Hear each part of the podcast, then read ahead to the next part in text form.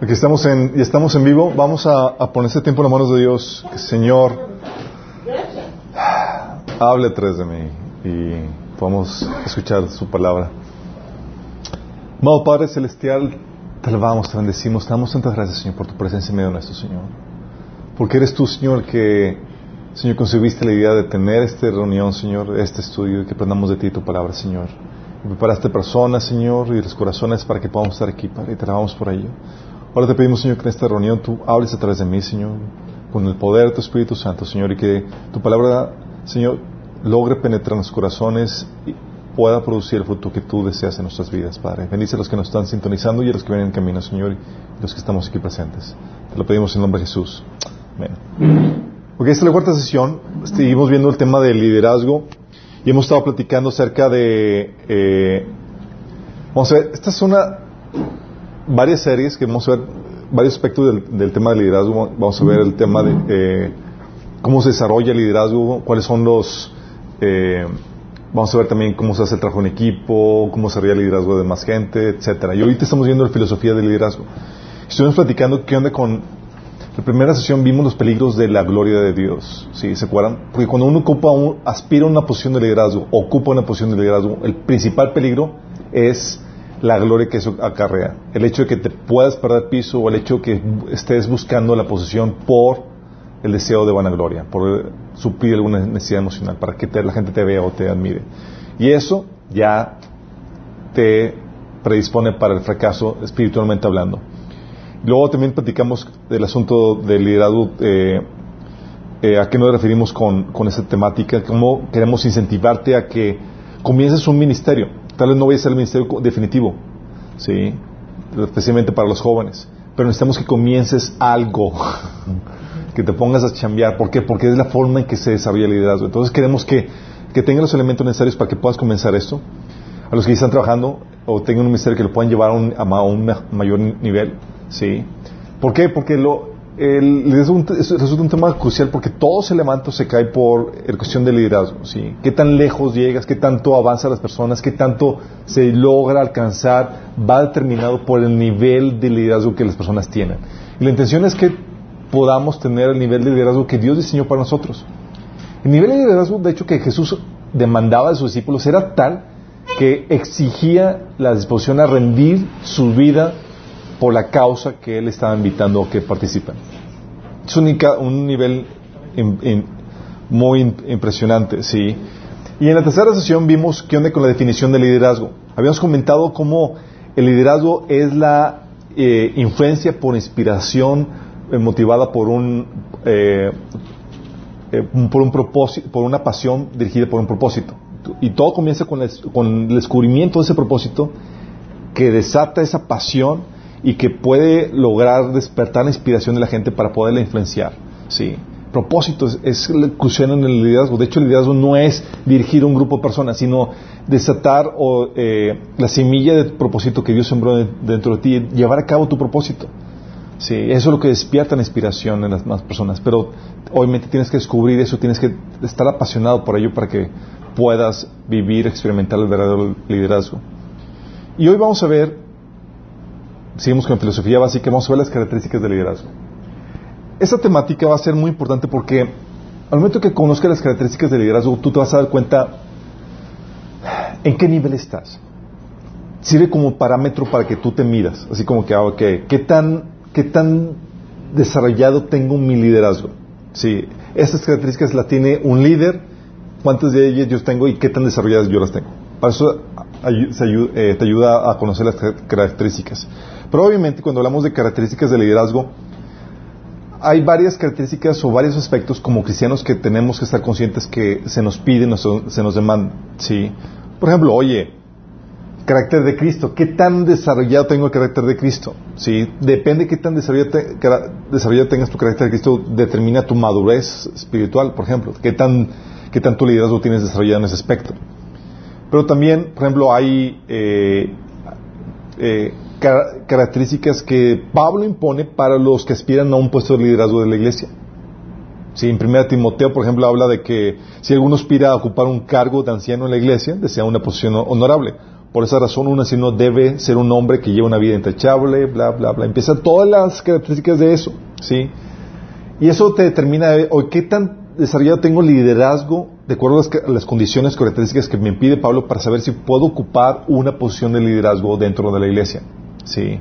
Entonces hay bloques o hay áreas de liderazgo que, que, que requieren o que tienen diferentes características de acuerdo a, tu llamado. Por ejemplo, aquí los requisitos de Pablo estamos hablando de características que requieres tener para aspirar a un, puesto en, en, la iglesia.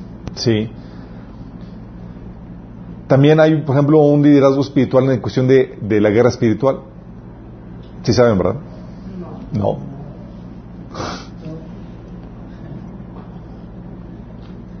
No. sí, pero repítemelo. bueno, sí. Pero. Ok, ese es otro área de liderazgo. Tú puedes tener eh, diferentes áreas de liderazgo y como ser un, un las características de un, de un padre que es un buen líder, una madre que es buen líder. Bueno, aquí, ¿cómo son las características de un líder que eh, sabe cómo pelear la guerra espiritual? ¿sí? Y es algo que hemos tocado en, en, Minas y hablamos de las seis áreas o cómo tienes que aprender a pelear en seis frentes de la guerra espiritual y mencionamos cuáles son. Y son indispensables, especialmente para todo cristiano, porque tienes que saber. Mucha gente piensa que en la guerra espiritual empieza a atar, a reprender cuando esa es una área nada más. Y deja generalmente al desprotegido, o sea, sin vigilar las cinco áreas restantes, imagínate. Entonces, el enemigo nos tunde nos da una tunda de perro bailarín, sí. O, por ejemplo, liderazgo en el avance del conocimiento del discipulado. Ahorita lo que están llevando, chicos, están desarrollando, están acumulando conocimiento que los lleva a desarrollar una maestría en este conocimiento, un liderazgo en este conocimiento. Sí. De hecho, tenemos, organizamos el material en minas de diferentes rangos. Por ejemplo, cinta, el primer nivel de liderazgo en, en conocimiento de liderazgo es cinta amarilla. Sí. que es el, nivel, ese nivel de limpieza donde se quitan todos los estorbos que limitan o impiden que cumpla su propósito. Vemos ahí sanidad emocional, mente renovada, eh, el taller de liberación, eh, desintoxicación sexual, etcétera. Es como quitamos el, eh, ese primer nivel de limpieza. Cinta naranja es donde ponemos los fundamentos de la doctrina cristiana. ¿sí? se ponen los fundamentos doctrinales de la fe sobre los cuales vas a edificar tu propósito, porque nada sirve que te lances a, trabajar para el Señor y no conoces las bases de tu fe. Y muchas personas que han comenzado trabajando y han servido por años en el ministerio terminan desviadas porque nunca sí, porque agarraron monte porque nunca supieron los fundamentos, porque la Biblia, la palabra de Dios y toda la cosa. Por ejemplo, es ahí donde en, el nivel 2 vemos el taller de, de apologética, vemos el, el básicos de cristianismo, etcétera, cosas que ustedes ya empezaron a, o ya vieron, sí, en ese sentido. De ese nivel vemos el, tema del fruto. Sí, que eh, en este nivel se dan las herramientas para que produzcas el fruto para Dios, haciendo discípulos y realizando tu llamado, el llamado que Dios te dio. Sí. Y dentro de este está el taller de liderazgo. Es, te vamos a ayudar a ponerte a trabajar para que busques fruto para el Señor. Siguiente nivel es el nivel de mayordomía en el que aprende los principios que debes aplicar en los diferentes aspectos de, que implican tu llamado. Eso que, por ejemplo, eh, principios para la cuestión de, padres, cómo educo a mis hijos, ¿sí? Principios para el matrimonio, cómo llevo a cabo el matrimonio. Principios para la iglesia, cómo se administra y se dirige a la iglesia, etcétera. ¿sí? Todas esas cuestiones también son importantes. Finanzas, también ahí vemos ese, ese taller. El quinto nivel es el nivel de discernimiento en el que se enseña a discernir la voz y la dirección de Dios para que sepas tomar decisiones sabias en el desempeño de tu propósito. Cómo escuchar la voz de Dios, por ejemplo. Cómo discernir la normativa de Dios. Sí. Cómo discernir los tiempos. Ahí vemos ese, asunto. Y los extras vemos, son enseñanzas que terminan y enriquecen en la cuestión de discipulado. Estos son, este es, cómo avanzas en, el liderazgo, en el conocimiento del discipulado, cómo avanzas o adquieres la maestría en este, en este, en este, en esta área. Pero también está el liderazgo en las disciplinas, en el ejercicio del discipulado, por ejemplo. ¿Sabes qué niveles? La Biblia enseña qué niveles de crecimiento de discipulado. Por ejemplo, la Biblia, Pablo enseña claramente que hay leche para los nuevos y alimento sólido para los, sí. La Biblia habla de nivel de bebé, habla de niños, habla de adolescentes, habla de jóvenes, nivel espiritual, imagínate, ¿sí?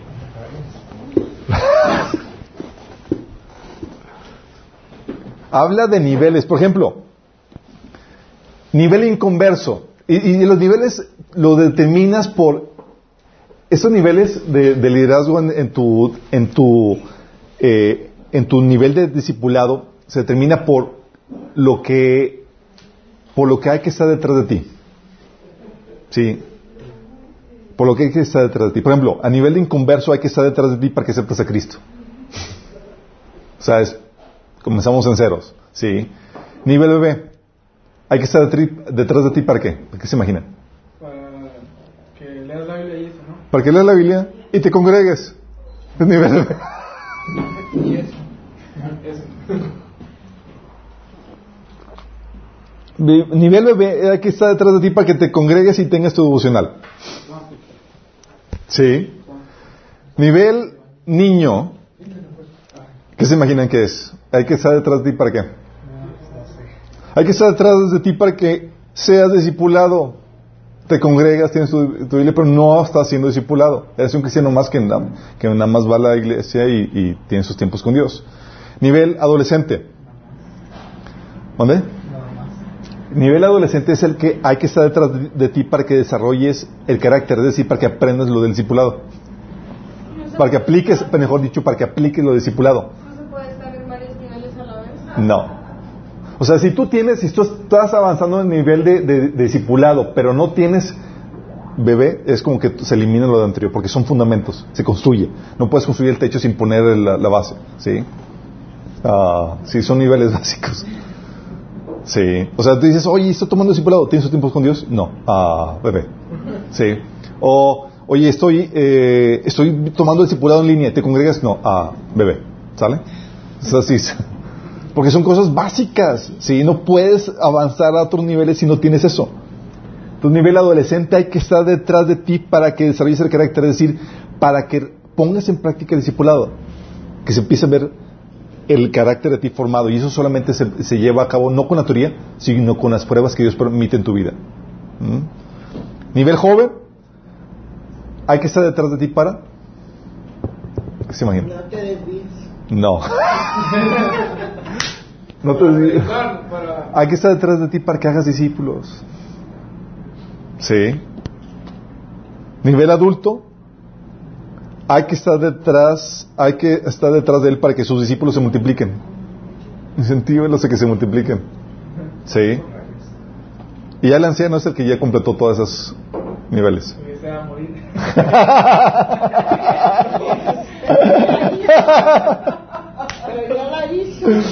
Eh, sí. la idea de esas características, chicos, es para que tú miras tu nivel de liderazgo, tu desarrollo en diferentes aspectos. ¿sí? Oye, ¿sabes qué? En cuestión de conocimiento discipulado, ¿en qué nivel estoy? En conocimiento, en cuestión de avance de mi, de mi discipulado, de mi, de, de, mis, eh, de yo como discípulo de Cristo, de, de, las disciplinas básicas, ¿en qué nivel estoy? Muchos, por ejemplo, están en nivel, lamentablemente nivel B, ni siquiera han desarrollado disciplinas básicas de su devocional y congregarse. O muchos están a nivel niño, no han comenzado ningún discipulado. Y muchos cristianos por años se mantienen a nivel niño. Sí. Por años. Es como que nunca fueron discipulados y nunca avanzaron en ese nivel. Sí. Y la idea es que avances hasta llegar anciano. De hecho, ¿se acuerdan? Pablo le reclamaba a, su, eh, no era Pablo, era el autor de Hebreos, posiblemente era Pablo. Reclamaba que le decía, deberían ya ser maestros. Si no hay opción para que te quedes estancado, no, yo no tengo un llamado. No, mi estimado. No tienes, o sea, el reclamo es porque ya deberías dejar de ser niños. ¿Sí? ¿Vamos? No es como que no hay opción a eso. Entonces hay nivel de liderazgo en ese sentido y obviamente vimos los elementos básicos de la definición que te ayuda a saber qué tantos elementos tienes. Ya encontraste tu propósito, estás viviendo tu propósito con pasión, estás llevando a cabo la visión que Dios te dio para tu vida. Si no, obviamente vamos flequeando en esto. Y las características que vamos a ver en esta sesión va a ser características generales que aplica para el cualidades de liderazgo que aplica para cualquier área. ¿sí? No vamos a ver eh, qué nivel de liderazgo tienes en el conocimiento, eso ya ahorita le comentamos a grande liderazgo, ni qué nivel de, de, liderazgo tienes en tu discipulado. Vamos a ver qué nivel de liderazgo tienes en general, ¿sí? características de líderes generales. ¿sí?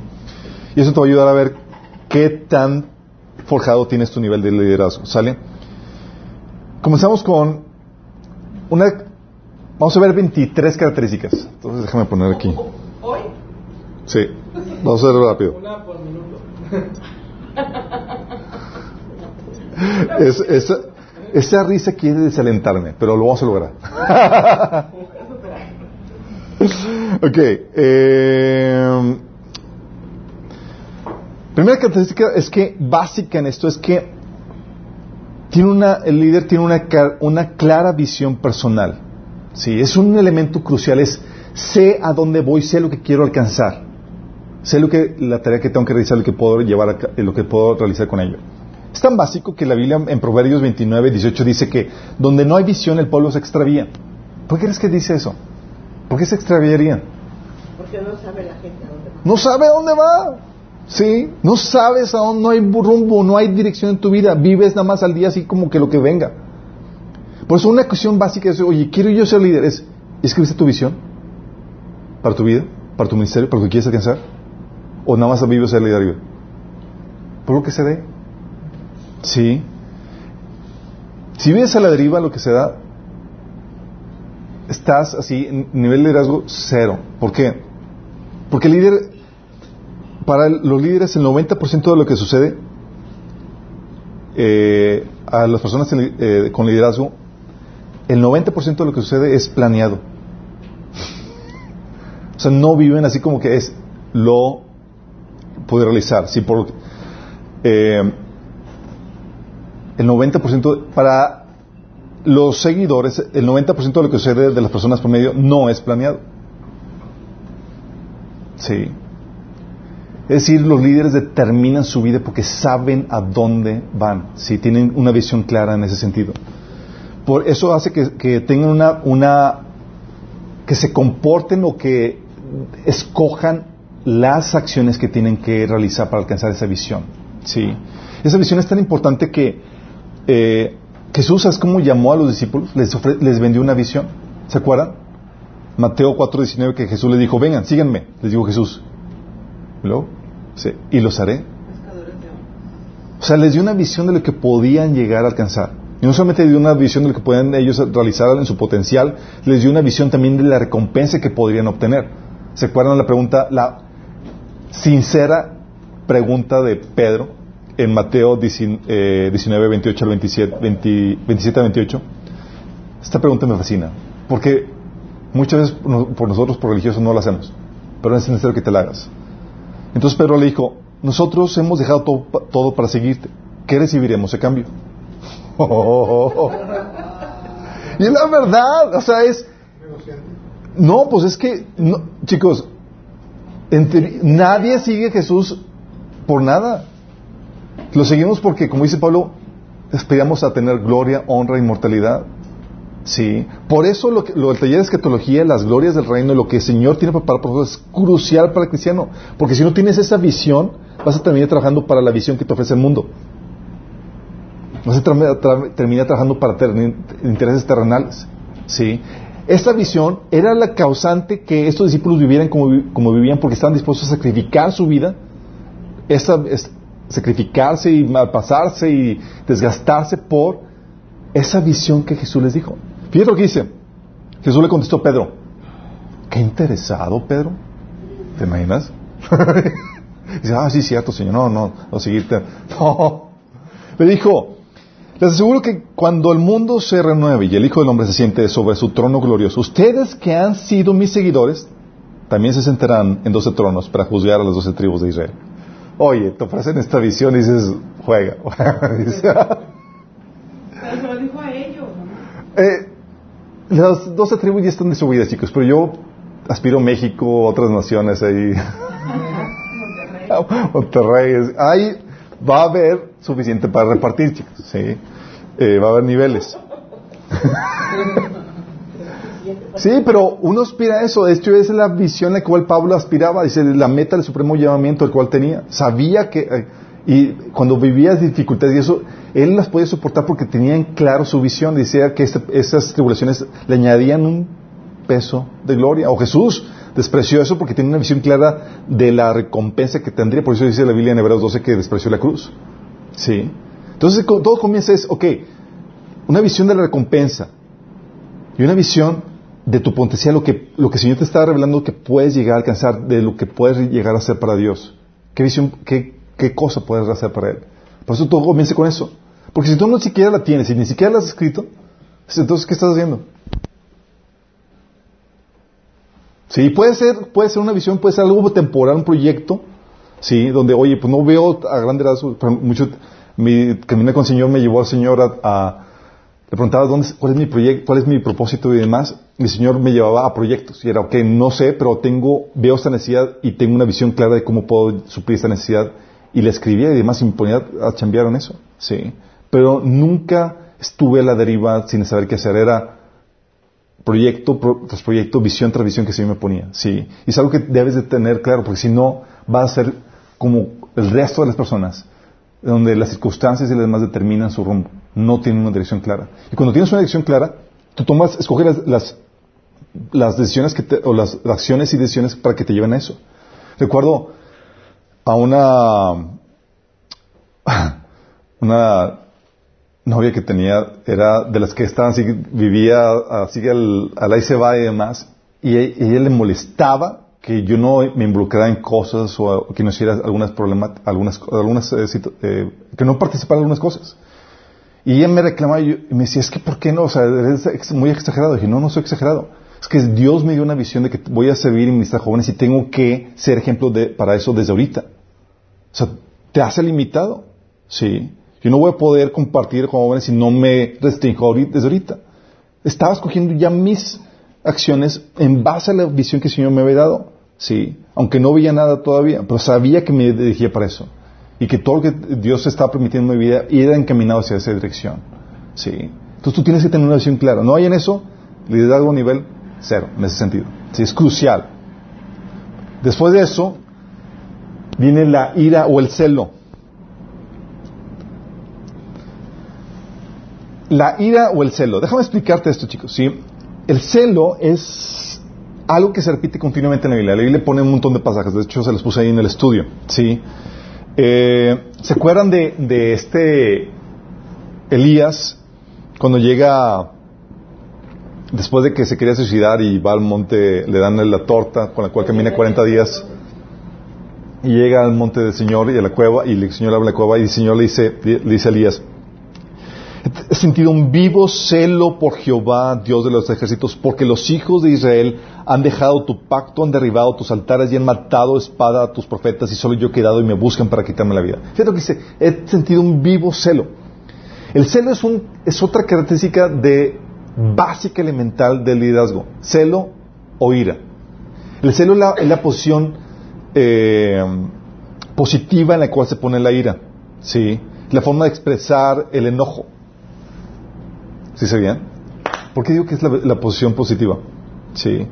Porque cuando tienes celo, chicos, tienes el, eh, es un enojo encaminado a resguardar algo. Sí. Estás enojado porque quieres mantener algo, alcanzar una situación. Sí. Eh, y es ahí, por ejemplo, tienes el caso de, de Elías que tenía celo porque se habían desviado. Él tenía un celo por la santidad o porque la gente obedecía al Señor. ¿Y qué le causaba enojo? Causaba enojo la desobediencia y, la rebelión contra Dios. ¿Sí, causa, sí, sí ves? Entonces, el, el enojo te, eh, tiene dos caras en ese sentido. Es el celo, que es la versión positiva, lo que quieres resguardar, ¿sí? Y el enojo es lo que cuando se, cuando se viola eso que quieres resguardar. Otro, otro ejemplo, por ejemplo, dice... Eh,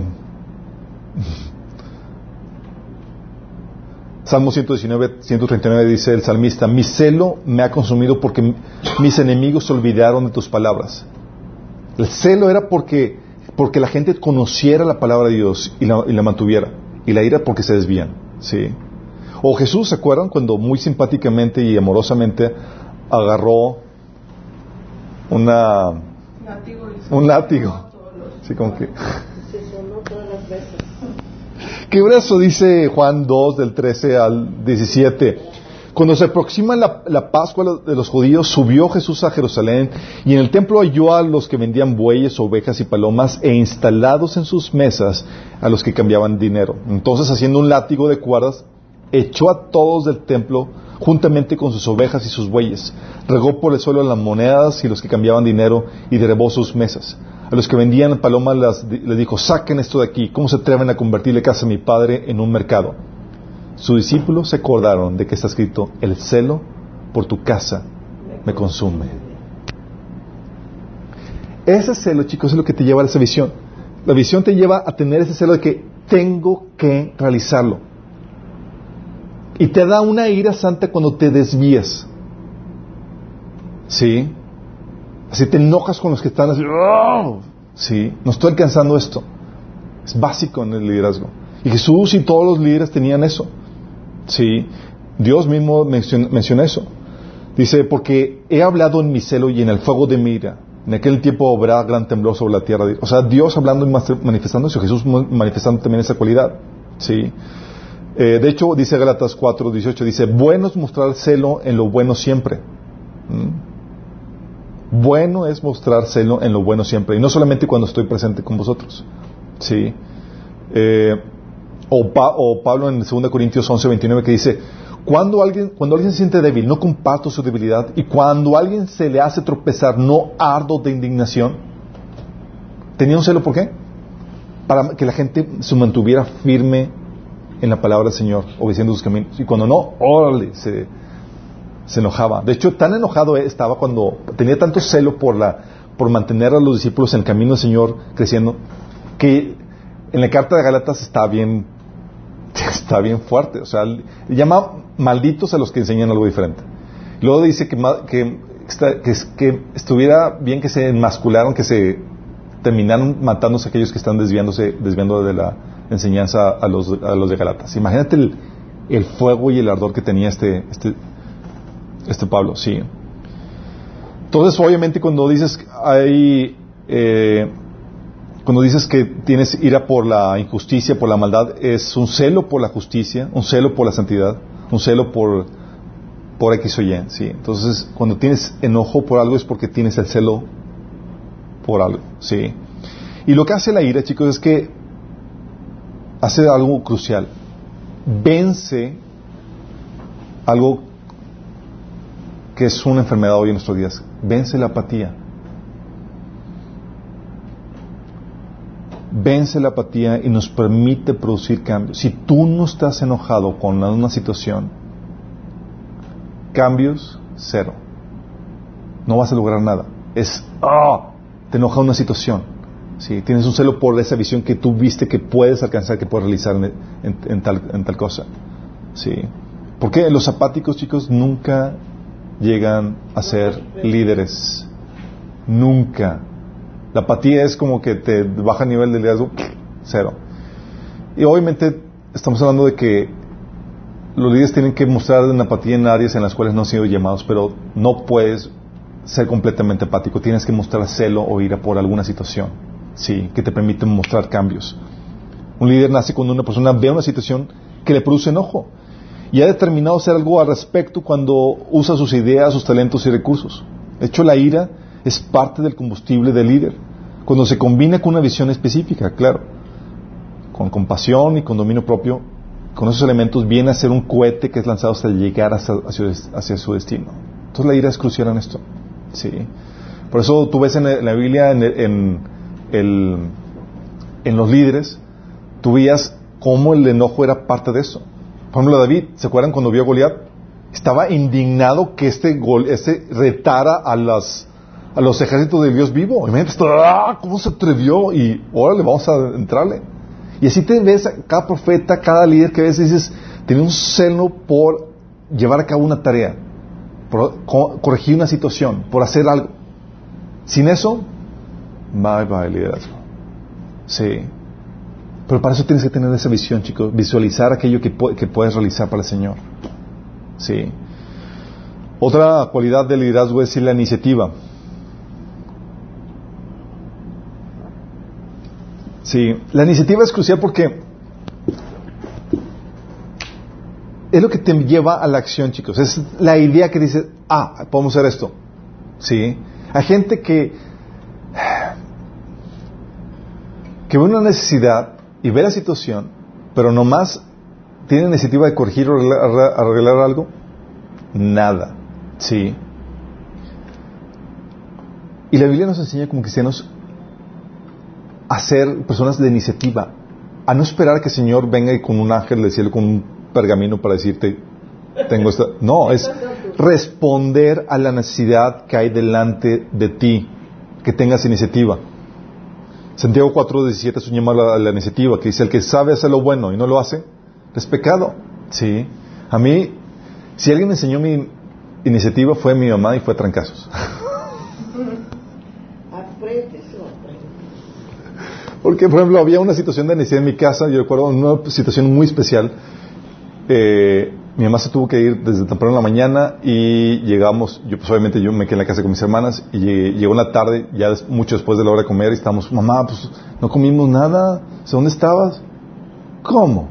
O sea, no se hicieron nada de comer, no le hiciste nada de comer a tus hermanas, no, me, me ahí estaban los elementos, un simple sándwich, algo para no padecer, o sea, la, falta de iniciativa, así como que me hagan todo a mí. Sí, así fuerte. Obviamente, después de eso, pregúntame si se me volvió a dormir el, gallo. Jamás. Sí, es lo que pasa. Y el Señor lo que hace es que muchas veces te pone enfrente de la necesidad y, dice, y te pone así como que la pregunta, ¿qué anda? Así como que vas a tener iniciativa. ¿Se acuerdan del llamado de Isaías? O sea, Dios lo lleva a su, a su presencia ¿sí? Y ve los ángeles y tal cosa, y estaba él ahí frente al Señor, y después dice, en Isaías 6.8 dice, dice Isaías, después oí la voz del Señor que decía, ¿a quién enviaré? ¿Quién irá por nosotros? Isaías así que me imagino que está volteando así como que... No sé. así como que yo, si no había nadie más en el en el, eh, ahí en la presencia de Dios, ahí era como que, ok, Señor, si quieres darme en directa, ya la entendí. sí, ok. Si, quieres que sí. No, yo imagino. O, o, si yo quieres que te busque alguien. sí, o sea, hasta, imagínate, o sea, muchas personas así ven la necesidad y lo que dicen, o sea, cada necesidad es un llamado al, al liderazgo, chicos, es un llamado a la acción. Y muchos dicen, eh, ¿están esperando que alguien más atienda? Y el Señor está preguntando, ¿quién va a ir? Y tú, pues, ¿qué onda, Señor? Vamos para que. Sí, cuando la respuesta es, aquí, Señor. Sí, yo iré. Así como respondió Isaías. Dios no le dio la orden exacta, eh, directa que Isaías ve hacer esto. Lo que hizo fue detonar su iniciativa. Le puso la problemática, sí, y, y él atendió eso. De hecho, lo mismo que que hizo Mateo, en Jesús con, los discípulos, chicos. ¿Sabes qué estaba haciendo con los discípulos? Estaba llevando que tuvieran iniciativa en Mateo 9 del 36 al 37. Que dice Jesús, y vio a las multitudes, tuvo compasión de ellas, porque estaban desamparadas y dispersas como ovejas que no tienen pastor. Y fíjate lo que dice Jesús. Las vio con necesidades y le dijo a sus discípulos, a la verdad la mies es mucha, mas los obreros son pocos. Así como que, ¿quién sabe quién va? Los discípulos. ¿Qué onda somos nosotros? Y en Mateo 28 dice, sí, eran ustedes, vayan y hagan discípulos. Sí. El Señor hace, te muestra la necesidad para que empieces a tener una reacción. Pero muchas, muchas veces lo que hace es que cuando no atiendes a la necesidad y dejas que esté ahí continuamente, continuamente, y no la haces, te vuelves ciego a esa necesidad. ¿No conocido el, término de miopía de taller? No. ¿No? Miopía de taller. Lo pide taller es cuando tienes una, una, problemática en el taller, pero por tantas veces que lo ignoraste y demás, está causándote problemas, ya ni cuenta te, das. Si tiene que venir alguien y decir, oye, ¿por qué estás así? Ah, al llamarte la atención, sí. O sea, otros tienen que tener que venir para ayudarte a detectar la, la, la, necesidad para que puedas responder a, a, ella, porque muchas veces ya la dejaste de, de, de escuchar, sí. Por eso cuando tienes, tienes, cuando aprendes a responder con iniciativa, ¿sí? Una persona con iniciativa fluye con ideas con respecto a cómo resolver tal o cual problemática, esté continuamente haciendo eso. Sí, en su mente, ah, podemos hacer esto, podemos hacer aquello. Sí. Necesitas tener eso para poder desarrollar tu liderazgo. De hecho, mi esposa, mi esposa y yo tenemos la problemática que tenemos muchas cosas, muchas ideas de lo que podemos hacer, tenemos mucha iniciativa. Sí. Pero personalmente no puedes hacer todo, tienes que escoger qué. Sí. Pero tienes que, el hecho de que lo veas y lo detectes es una buena y excelente eh, eh, inicio de, cuestión de tu liderazgo. Muchos ni siquiera lo ven ni hacen nada. Y, pero la iniciativa por sí sola no, hace, no, te, no te ayuda a nada, chicos. Tienes que ser proactivo. Es decir, veo la necesidad, se me ocurren las ideas, pero me pongo a chambear sobre las ideas. Sí. Muchas veces llegan conmigo así personas con iniciativa, pero no proactivos. Me dice, oye, Chuy, ¿por qué no, por qué no haces esto? Sí, está bien que pudiera hacer esto que ayudaría a aquello. Yo, genial, qué padre que tienes iniciativa, hazlo. Ah, no, pero para, que lo hagan ustedes. Yo. La idea.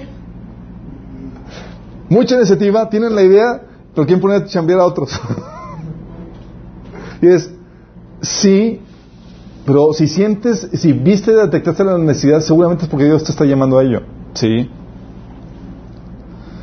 Por eso Jesús, eh, viendo la necesidad, o sea, pone a la gente a, trabajar, así como vimos con, con, los, con las personas que vio, la multitud que vio desamparada y dispersa y sin pastor, sí. Les dio el mandato de la gran comisión. Por eso un líder no solo, no solo tiene la, la idea inicial, es decir, la iniciativa, sino que también la lleva a la acción. Es decir, hace que las cosas sucedan. De hecho, el liderazgo, tú podrías, mucho lo resumen de esta forma, como la capacidad de llevar a la acción o a la realidad algo que han visualizado que se puede hacer. Y eso, chicos, visualizar una idea y llevarla a la acción y hacer la realidad es todo un arte. No es cualquier cosa. Y la idea es que te ejercites en eso, en la visualización de eso y en llevarlo a cabo. Sí en cómo hacerlo realidad. Por eso me fascina la, forma en que como eh, eh, se presentó una problemática en la iglesia primitiva en Hechos capítulo 6, ¿se acuerdan? Dice Hechos 6, 1 al 4, dice, en aquellos días, al aumentar el número de discípulos, se quejaron los judíos de habla griega contra los de habla aramea, de que sus vidas eran desatendidas en la distribución diaria de alimentos. ¿Qué había? Una problemática, una necesidad, ¿cierto? Sí. Así que los dos se reunieron a toda la comunidad de los discípulos y dijeron, no está bien que nosotros los apóstoles descuidemos el ministerio de la palabra de Dios para servir a las mesas. O sea, no vamos a dejar de hacer, o sea, vamos a seguir descuidándolos. Sí. Y es, necesitamos que alguien se ponga sobre esa problemática. Y de ahí surgió la nueva función en la iglesia. Conoce por una necesidad. ¿Sí? Y Pablo y, este Pedro les dice, hey, busquen a personas competentes que resuelvan este problema. ¿Sí? El líder no va a hacer todo, la problemática es que la gente llega con el líder y resuelve la vida. No, no, no, no, mi chavo. Hay gente competente, ustedes tienen la iniciativa, resuélvenla. Y surgió así otra, otra posición de liderazgo dentro, dentro de la iglesia. Sí. Los diáconos. Los diáconos, exactamente. Toda la productividad, chicos, oye, ¿tienes buenas ideas? ¿Sí, ¿Las llevas a cabo o nada más se las avientas a alguien para que se las, las haga? Otra característica del liderazgo es el compromiso, eso es básico. ¿Sí? Jesús llamaba a un compromiso radical porque, porque él exigía un nivel de liderazgo muy alto. Jesús le decía, por ejemplo, a sus discípulos, si alguno quiere venir en pos de mí, niéguese a sí mismo, tome su cruz y sígueme. En Lucas menciona que tome su cruz todos los días o diariamente y sígueme.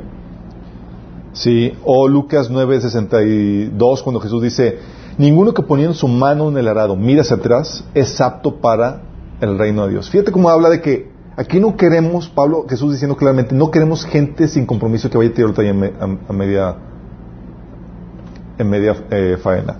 Sí. Porque por eso los invitaba en Lucas 14 a que midan el precio. Es decir, ¿estás dispuesto realmente a comprometerte?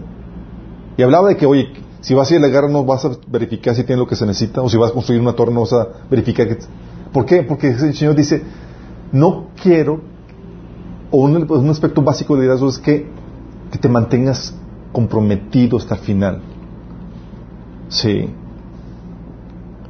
La Biblia dice en Santiago 1.8 que el hombre de doble ánimo es inconstante en todos sus caminos, o el hombre indeciso. ¿Te imaginas? Tienes un líder y así como que lo va siguiendo y dice, no, pues ya no estoy seguro si es para allá. Sí, que claudique en la mente, no, pues creo que mejor para, o sea, te, ¿qué confianza te va a generar? Como que no tiene compromiso. Sí. Si alguien debe predicar con el ejemplo en cuestión de la visión, o sea, si algo, si hay una forma en que se manifiesta esa pasión por esa visión en el líder, es en el compromiso. Es el, la persona que llega más temprano, la persona que, que, pone el ejemplo de cómo se deben hacer las cosas, es el, la persona que está ahí, al pie del cañón, llevando a cabo eso. Una persona que, de hecho, no puede ser líder si no tiene el compromiso por la causa que dirige. Sí, de hecho, para dirigir en un área debe ser la persona, como te digo, la más comprometida en esa área. Comprometerse es tener la disposición a sacrificarse y a pagar el precio que demanda esa área, esa posición, esa causa en la cual trabajas. ¿Va a aplicar un precio? Sí. Y el compromiso se manifiesta en tu disposición a pagarlo. Estoy dispuesto a levantarme temprano, estoy dispuesto a sacrificar esto, estoy dispuesto a sacrificarme. Sí. Sin eso,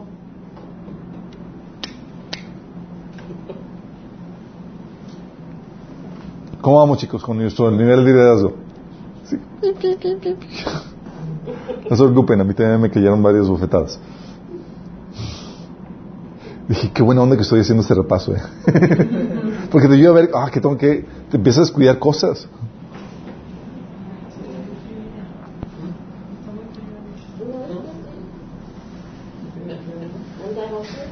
El otro, el punto C, el otro, la exacta cualidad es que es, el líder es por lo mismo esforzado, ¿sí? Esforzado, el líder no tiene miedo a cansarse, de hecho, si algo que tiene, que va a ser como un denominador en los líderes es que son personas cansadas. Que dicen amén. Porque no les sacan al trabajo. No están aquí, saben conscientes que no están aquí para vivir vidas eh, cómodas. De hecho, tal es la pasión por el trabajo que quieren hacer, por esa visión que quieren alcanzar, que para ellos el trabajar les da energías, porque saben que están alcanzando, están dirigiéndose hacia la visión. Sí. Tienden hacia el workaholic por, por, eso. Sí. Y no tienen miedo de estarse para realizar su proyecto. De hecho, si tú puedes ver algo eh, en Jesús, es que la Biblia te presenta a un Jesús cansado, pero no un cansado leve. Sí, ah, estoy medio cansadillo. un cansancio tal que en medio de la peor tormenta, donde los discípulos pensaban que se iban a hundir, Jesús estaba súbito. Si dice, de repente se levantó una, en el lago una tormenta tan fuerte que las olas inundaban la barca. Pero Jesús estaba. ¿Te imaginas qué nivel de cansancio? Ni el agua. ¿Te imaginas qué nivel de cansancio para llegar a ese, punto? Dices, ¿no crees que Jesús estaba haciendo así como que vamos a ver con qué, cómo reaccionan aquí los discípulos? Así como que el ojo medio abierto y... Eh. No, no se estaba haciendo. La Biblia dice claramente estaba súpito. ¿Por qué? Por el cansancio. No tenía un carro, no tenía un caballo, era todo a pie y era desde temprano en la mañana, chicos, dice la Biblia que se levantaba en la, o sea, antes de que amaneciera, y se acostaba hasta altas horas de la noche ministrando y sirviendo a la gente. ¿Te imaginas la fría de trabajo que tenía? Pero Jesús vivía apasionado por la visión. De hecho, decía, ¿cómo anhelo que fuego ha venido a encender la tierra y cómo anhelo que esté, y esté prendido? Se estaba, oh, quiero hacerlo. Por eso la Biblia condena al perezoso. Dice, el perezoso ambiciona y nada consigue. ¿Por qué? Si tú eres flojo, ya marchaste para liderazgo. Sí. Dice, el diligente en cambio ve cumplidos sus deseos. Y fíjate lo clave que dice, ve cumplidos sus deseos. Y es lo que te comento es, visualiza un, visualizó algo, tuvo un deseo, una visión de lo que, quiere. Y la diligencia es lo que lo lleva a cabo para que se haga realidad. Acuérdate, líder, Ese, el liderazgo es el arte de hacer realidad una visión. Y el diligente lo hace. Por eso dice la Biblia que el diligente, el, el, de manos diligentes gobernará, pero el perezoso será subyugado. Es decir, el diligente es líder, el perezoso, sí, seguidor. Sí. Eh, de hecho, en Hebreos, la exhortación a los cristianos del autor de Hebreos dice, no sean perezosos, más bien imiten a quienes por su fe y paciencia heredan las promesas. ¿Dios te prometió algo? Sí. Para esta vida te dio una visión, te dio un propósito. ¿Qué crees? No lo vas a obtener a menos que te pongas a chambear. Sí. Dice, has escuchado el dicho, no, es que el que nace para tamal, el que nace hojas. En la versión bíblica, el que nace para tamal consigue las hojas. Sí. Dios permitió que todo eso se lleve por la chamba. De hecho, por 1 Tesalonicenses 5, el 12 al 14, habla de, de, de la invitación a terminar el trabajo, trabajo extenuante. Dice, hermanos, les pedimos que sean considerados con los que trabajan arduamente entre ustedes y los guían y amonestan al Señor. Ténganlos en alta estima. Sí. Y lo dice más abajo, hermanos, también les rogamos que amonesten a los holgazanes. Sí, en la iglesia siempre ha habido holgazanes. Eh, y lo mismo lo hace en 2 Tesalonicenses capítulo 3. Es una amonestación para los cansados. De hecho, dice Pablo, ustedes mismos saben cómo deben seguir nuestro ejemplo. Nosotros no vivimos como ociosos entre ustedes. Si algo tenía Pablo, es que trabajaba. Pero trabajaba bien, chicos. Él no trabajaba para hacerse rico. Trabajaba para llevar a cabo la visión que Dios le dio, su ministerio. Dice, ni comimos el pan de nadie sin pagarlo. Al contrario, día y noche trabajamos arduamente y sin descanso para no ser carga a ninguno de ustedes. Qué ¿no? Y lo hicimos así porque no porque tuviéramos derecho a tal ayuda, sino para darles un buen ejemplo. Qué ¿no? Vas a encontrarte que todos los líderes eran, tienen esa situación, chicos se desgastaban trabajando para llevar a cabo esa tarea. Por ejemplo, la, frase famosa de Gedeón, ¿se acuerdan? Que aún cansados y todavía seguía persiguiendo a sus enemigos. El líder es esforzado y no tiene miedo a cansarse y desgastarse para realizar su proyecto. Sí, entonces esforzado es un elemento clave en esto. También el otro es que tiene conocimiento de su área de dominio, chicos. Sí, eh, tú no, el liderazgo solamente se puede desarrollar dentro de tu área de talento. No eres bueno en todo. Ah, sí, no eres bueno en todo, sí. Pero Dios te dio una habilidad, te dio el poder para hacer algo fácilmente algunas cosas, algunas, en algunas áreas. Y algo que determina o ayuda en el liderazgo es que tiene conocimiento de su área. Jesús, por ejemplo, era muy limitado en su, en su función, sabía en qué sí, y en eso fluía su, el poder del Espíritu Santo. Lucas 4, 18 decía, el Espíritu Señor está sobre mí por cuanto me ha ungido para dar buenas nuevas a los pobres, me ha enviado a sanar a los quebrantados de corazón, a pregonar libertad a los cautivos y vista a los ciegos y a poner libertad a los oprimidos. ¿Y qué hacía Jesús con eso? Limitaba su liderazgo a esto, en esto voy a ser líder, en esto voy a desarrollar mi propósito. Sí, al tal punto que se acuerdan cuando alguien le pidió que se desviara Jesús, que le dijeron, hey Jesús, ayúdame con esto otro. Una vez llegaron los hermanos con Jesús y dijeron, Jesús, dile a mi hermano que me ayude, que, reparta su herencia conmigo. ¿Qué le dijo Jesús? Ah, sí, tráemelo. Aquí te voy a repartir con eso. ¿Qué le dijo? Que nadie le había puesto para... Le di, exactamente le dijo, hombre, ¿quién me nombró juez o árbitro entre ustedes? Esa no es mi área. mi área es predicar. Ah, pues yo tengo una enseñanza para ti. Absténganse de toda avaricia.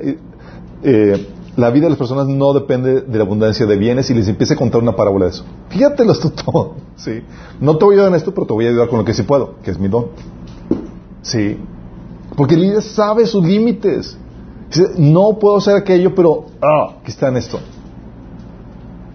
Tiene que tener un conocimiento de de talento. De hecho, eh, ya hemos comentado anteriormente cómo Dios ungió a Ur, hijo de, eh, de la tribu de Judá, para eh, realizar diseños y artes y más para la- el templo del Señor y demás. Cada uno es ungido y es capacitado para alguna función y tienes que tener dominio en eso. Sí, maestría en, eso. Por eso la, la Biblia te- le menciona, le decía a Timoteo que preséntate como obrero bien preparado, que, que, eh, que no tiene nada de qué avergonzarse y que traza bien la palabra de, de Dios. O sea, que conoce, que la utiliza bien. Debes tener expertise en tu área, conocimiento en tu área. La otra característica importante en esto es el ser compasivo, chicos. Sí. Esto es muy importante, ¿sabes por qué? Porque cuando tienes la ira o el celo, esa pasión que te impulsa, que quieres llevar a cabo, alcanzar eso, la compasión modera esa ira, ese celo, esa pasión. Sin la compasión haces trizas a las personas porque las usas para alcanzar tu visión. Y empiezas a, a dañar a la gente alrededor tuyo. Si no tienes compasión, harás cualquier cosa para alcanzar lo que, lo que quieres sin temor a herir o a dañar a la gente. Y sin embargo, la compasión sin pasión, por ejemplo, produce condescendencia. Ah, tengo un pobrecito, sí. No, es el equilibrio perfecto. Tengo pasión y tengo compasión. Necesitamos ambas. Si nada más tengo pas- compasión, es- vas a sacrificar tu visión para ser por ser condescendiente a la gente que, que tienes. Fíjate. Sí. Por eso Jesús tenía la compasión, por ejemplo, como, como habíamos leído en Mateo 9:36, cuando dice que al ver a las multitudes tuvo compasión de ellas porque estaban agobiadas y desamparadas como ovejas sin pastor. Sí. ¿O se acuerdan? Eh, Mateo 15 del 21 al 28, cuando llegó la Sirofenicia, ¿se acuerdan? Partiendo de ahí, Jesús se retiró a la región de Tiro y Sidón y una mujer cananea de las inme- inmediaciones salió al encuentro gritando, Señor hijo de David, ten compasión de mí, mi hija sufre terriblemente de, esta, de estar endemoniada. Y le empezó a asistir y Jesús le dice, no, no, sí. Dice, no fue enviado sino las ovejas perdidas del pueblo de Israel, contestó Jesús. La mujer se acercó y arro- arrodillándose ante él le suplicó, Señor, ayúdame. Y respondió, no está bien quitarles el pan a los hijos y echarse a los, a los perros. Dice Señor, pero hasta los perros comen las migajas que caen en la mesa de los amos. Mujer, qué grande es tu fe, contestó Jesús. Que se cumple lo que quieres. Y de ese mismo momento quedó sana su hija. Fíjate lo fuerte de esto. Aquí Jesús estaba combinando la compasión con la pasión. Porque Jesús fue enviado a las ovejas perdidas de Israel, ¿cierto? No fue enviado a predicar a los, a los gentiles en la primera etapa de su ministerio. Y estaba, estaba con la pasión de que, al punto de que estaba dispuesto a sacrificar el ayudar a una persona para mantenerse fiel a la visión que Dios le había dado. Pero sin embargo la compasión le ayudó a moderar eso para ser flexible dentro de esa visión y ayudar a esa persona. Sin desviarse de la visión. No fue a, ah, vamos a, ¿de qué pueblo vienes? Voy a, a ministrar a esa, población. No. Sin desviarse de la visión de, de servir al pueblo de Israel, puedo ayudar a esa persona. ¿Sale? Dominio propio es otra cualidad básica en esto. Sí. La Biblia dice que Dios no nos ha dado un espíritu de cobardía, sino de poder, amor y dominio propio. Y muchas veces esa cualidad nunca la vemos. Sí. Eh, es una cualidad tan importante, es un requisito indispensable para poder ejercer, porque para que puedas ejercer dominio sobre algo es requisito indispensable. Oye, quiero dominar un área de la vida, quiero dominar un área de talento. Es requisito indispensable que te puedas dominar primero a ti mismo. Si no te controlas a ti mismo en cuestión de tus horarios, tu disciplina y demás, no vas a poder controlar algún área sobre el cual estés a cargo. No puedes. Tienes que controlarte a ti mismo. Sí. Y es la pasión por la visión que, la- que da lugar a ese dominio propio. Tengo tal pasión por alcanzar eso que me da el dominio propio para, eh, dominio para controlarme. Sí. El dominio propio a su vez crea la disciplina y la disciplina forma el carácter en la vida de un cristiano. Pero se requiere ese dominio propio. Muchas personas, ¿sabes que Por la falta de dominio propio, requieren que alguien esté detrás de ellos, porque no se pueden controlar. Que alguien les ponga los estándares, que alguien les... De hecho, la razón por la cual muchas personas, ¿sabes? La razón por la cual la gente paga gimnasio, ¿sabes por qué es? Por la falta de dominio propio. Necesitan a alguien que esté detrás de ellos diciéndole o saber que le está costando para poder hacer ejercicio. Y muchas veces ni eso. Qué patético, ¿verdad? Pero sí es. Pero el dominio propio es, es básico. Sin eso, si no te logras controlar, no vas a poder controlar lo demás. No vas a poder dominar lo demás. Por eso Pablo decía en 1 Corintios 9 del 24 al 27, fíjate, características del liderazgo. ¿No saben que en una carrera todos los corredores compiten, pero solo uno obtiene el premio? Corran de tal modo que lo obtengan. Todos los deportistas se entrenan con mucha disciplina. Ellos lo hacen para obtener un premio que se echará a perder, pero nosotros, en cambio, para uno que durará para siempre. Así que yo no corro como quien no tiene meta.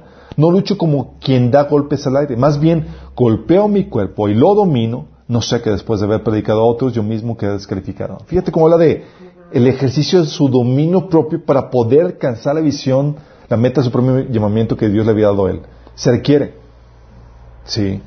Y déjame decirte, el dominio propio no se logra de la noche a la mañana, chicos. Ah. No es como que ya tengo el Espíritu Santo, ya. No. Se desarrolla como todos los frutos del Espíritu. Te cuesta trabajo dominarte. Sí. Bueno, yo para dominar el arte de. El arte. el arte de levantarte temprano. Por tu propia cuenta, cuando nadie te estaba detrás de ti, era es una tras otra y te quedas dormido y tenías que seguir, tenías, pero tenía que lograrlo, porque tenía una visión clara de lo que tienes que hacer. Sí. Séptima característica, es decidido. Sí. Décima, ¿qué dije? Séptima. Ah, no, para estar poniendo atención, chicos. Décima. Décimo y ya son 24. Décima es una persona decidida, ¿sí? Esto es algo muy importante porque si algo que, algo que tienen, que tiene el líder es que continuamente esté tomando decisiones. Continuamente. Llega y luego llegan con problemáticas. ¿Qué hacemos aquí? Y tú, oh, tengo que tomar decisiones. Y una persona, eh, o sea, la indecisión no es opción para el líder. De hecho, el no decidir es ya una decisión. Ah. El no decidir es una decisión porque implica que muchas veces el darte, el dar, de, hecho esa decisión implica muchas veces darle a otro la autoridad de decidir por ti. Y eso me ha pasado tantas veces.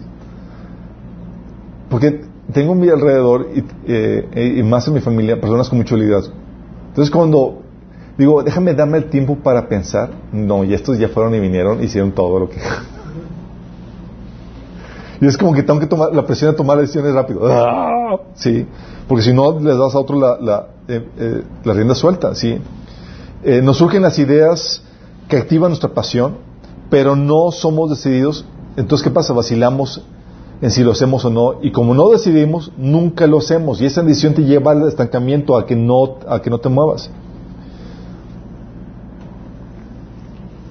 el líder no vacila por el miedo a equivocarse, chicos. Tienes que entender eso y toma decisiones incorrectas porque eh, ni, siquiera eh, tiene miedo a tomar decisiones incorrectas porque sabe que aún sus errores son oportunidades para aprender y crecer. Son oportunidades. Entonces como que no, no puede detenerse. Por eso Jesús sabía eh, ser alojado en, situaciones aún muy problemáticas, aún cuando estaba a punto de, de de entrar en su Via Crucis, eh, no claudicaba de su posición. Decía en Juan 12, 27, ahora todo mi ser está angustiado y acaso voy a decir, sálvame de esta hora difícil. Sí, precisamente para afrontar la venida. O sea, decidido, ole, vamos a enfrentar esto. Muchos le sacan a, la problemática, a los problemas. Ah, o incluso, si se acuerdan en Mateo 16, 21, cuando Jesús empezó a decir que tenía que ser eh, maltratado por líderes y sufrir la cruz y morir y llegaba Pedro y, le dice, Señor, que esto no te contesta. Sí. Pero Jesús ya había hecho su mente. Dice, he decidido tomar el camino que el Señor ha marcado para mí y no me voy a echar para atrás. Y reprendió a Pedro por esa situación. Sí. Tienes que ser decidido y no claudicar.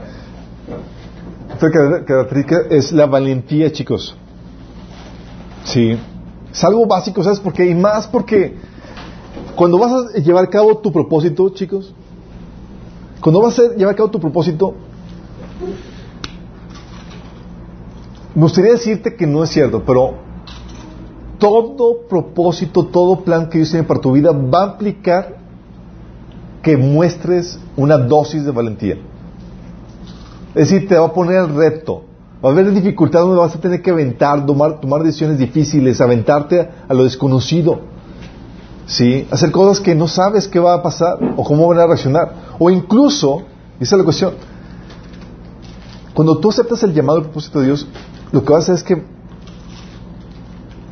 gente va a criticarte, gente va a apuntarte, gente va a cuestionarte. Y lo único que te va a sacar adelante es la valentía en esas situaciones para poder ir a hacer la tarea que Dios te encomendó. Sí. No es fácil. Pero el Señor dice en 2 Timoteo 1.7, Dios no nos ha dado un espíritu de timidez, sino de poder, de amor y dominio propio. Y muchas personas tienen la visión así hermosa y demás, pero le sacan, ¿saben por qué? Le sacan por varias razones. Especialmente en, los jóvenes se da esto. Le sacan por el miedo típicamente al fracaso. Y si fracaso, ¿es en serio? ¿Por qué que muchos se, se, echan para atrás? Por el miedo al fracaso. Cuando estaba en la, universidad, estamos dirigiendo, éramos jóvenes eh, eh, que estamos dirigiendo varios, varios proyectos y, una de las chicas encargadas de dirigir uno decía, es que es que Chuy, tengo mucho miedo en, en, que en que vaya a fracasar el proyecto. Y yo, ¿y si fracasa? ¿Qué? ¿Qué es lo, que puedo, lo peor que puede suceder? Vas a perder la vida, te vas a enfermar, vas a... O sea, tuve que llevarla a racionalizar su miedo para que entendiera que no pasa nada. Sí. Sí, en cambio, si lo que tú visualizas, el proyecto que tú quieres hacer, ves que el beneficio que vas a realizar en ese proyecto vale la pena, aún el fracaso, lánzate. Hay cosas que valen la pena. Dices, ¿sabes qué? Aunque fracase, vale la pena intentarlo por el bien que ves que puedes realizar. Sí. Tienes que tener esa, valentía. Muchos tienen miedo, muchos se quedan aturados. ¿Sabes por qué? Por el temor a la crítica. De hecho, muchas veces el temor, el miedo fracaso es temor, realmente temor a la crítica, al que dirían. Gracias a Dios he tenido la oportunidad de fracasar varios proyectos. Un montón, de hecho. Exactamente, el fracaso es parte del éxito. Pero ¿sabes qué es lo que hace que la gente sobresalga? Mucha gente se queda así atorada sin hacer nada por el temor. El temor. Y cuando alguien se lanza, dice, ¿sabes qué? Me lanzo, órale, vamos a hacer esto. O tiene mucho temor incluso a hacerlo solo, a que se queden solos. que pero cuando se lanzan, despierta la admiración de la gente. ¿Sabes por qué? Porque internamente muchos decían, ah, yo quería hacer eso, pero tenía miedo. Ah, me hubiera lanzado, pero tenía miedo. Sí. En la escuela, por ejemplo, cuando empecé, yo no sabía, cuando me empecé en mi valentía a compartir el Evangelio, yo tenía la decisión de que quiero alcanzar mi prepa para Cristo. Órale, me llevaba la Biblia en mano, no tenía otro método. Para mí era vencer el miedo al qué dirán, al oso, la crítica y demás. Sí. Pero mi valentía lo que hizo fue despertar a otras personas que hicieran lo mismo porque otros ya querían compartir el evangelio, pero la verdad es que no vencían sus temores. Se requiere un valiente que haga algo. Sí. Y eso es lo que despierta la admiración y la inspiración para poder influenciar. Por eso Jesús, Jesús, si algo tenía es que era bien valiente al punto que lleva a sus discípulos a andar temblando porque, porque pues lo tenían que seguir. Mateo 10:32, por ejemplo, dice, iban camino subiendo a Jerusalén y Jesús se les adelantó. Los discípulos estaban asombrados y otros que venían detrás de él tenían miedo. De nuevo tomó parte a los discípulos, a los doce y comenzó a decirles lo que iba a suceder. O sea, sabía que le iban a linchar y, los discípulos así como que, Señor, ¿a dónde vamos? Vamos a Jerusalén. Sí. Por eso Jesús le decía a los discípulos, chicos, no teman a los que matan el cuerpo, pero no pueden matar el alma. ¿A quién debes de temer? A Dios. Sí, lo único. Ni siquiera a los que te critican. Por eso Jesús le decía Jesús a, los sus discípulos en Lucas 12, 32, no tengan miedo, manada pequeña, porque es la buena, de mi, buena voluntad de mi Padre darles el reino. Entonces valentía es básico, chicos. También otro punto importante es el saber trabajar en equipo. Crucial. ¿Saben? Porque aunque los verdaderos líderes suelen ser solitarios, porque lo son, en su visión, chicos, en lo que han visualizado ser, por lo que quieren hacer, se mueven de forma diferente, se comportan de forma diferente, porque ya visualizaron que quieren alcanzar. No se comportan como el resto de la gente. Sí. Suelen ser solitarios, mal, malentendidos, mal comprendidos. Sí. De hecho, a veces los tachan de locos. Los verdaderos líderes, aunque suelen ser solitarios, sin embargo, siempre están haciendo cosas que involucran y afectan a más gente. Por eso, saben depender y trabajar en coordinación con otras personas. Saben que van a requerir trabajar con gente y saben cómo hacerlo. Sí, por otro lado, nunca ningún líder ha logrado nada solo. Todos han tenido que hacer trabajo en equipo para realizar sus objetivos. Todos. Incluso Jesús. Sí. Aunque fuera Dios encarnado, es, que necesita un equipo. Y se juntó a sus discípulos. Claro. Al tal punto de que, oye, doce discípulos. Reunió a sus doce discípulos, les dio autoridad para expulsar los espíritus malignos y sanar toda enfermedad. Chicos, necesitamos abarcar esta área. O lanzar a los doce. ¿Sí? O, en otro caso, que mandó a los setenta, ¿se acuerdan? Lo mandó, escogió los 70 y los mandó de dos en dos. Era porque necesitamos abarcar esto porque nada más tengo tres años, chicos. Órale. Y esto más. Sí. Y los mandó predicar a ciudades, sí, a, poblaciones. Tienes que saber hacer trabajo en equipo, y saber que vamos a aprender más, adelante. Sí. También, otra, otra eh, cualidad del líder es la actitud positiva. Básica. ¿Por qué, chicos? Esto es básico porque, miren, las personas con actitud negativa nunca llegan lejos.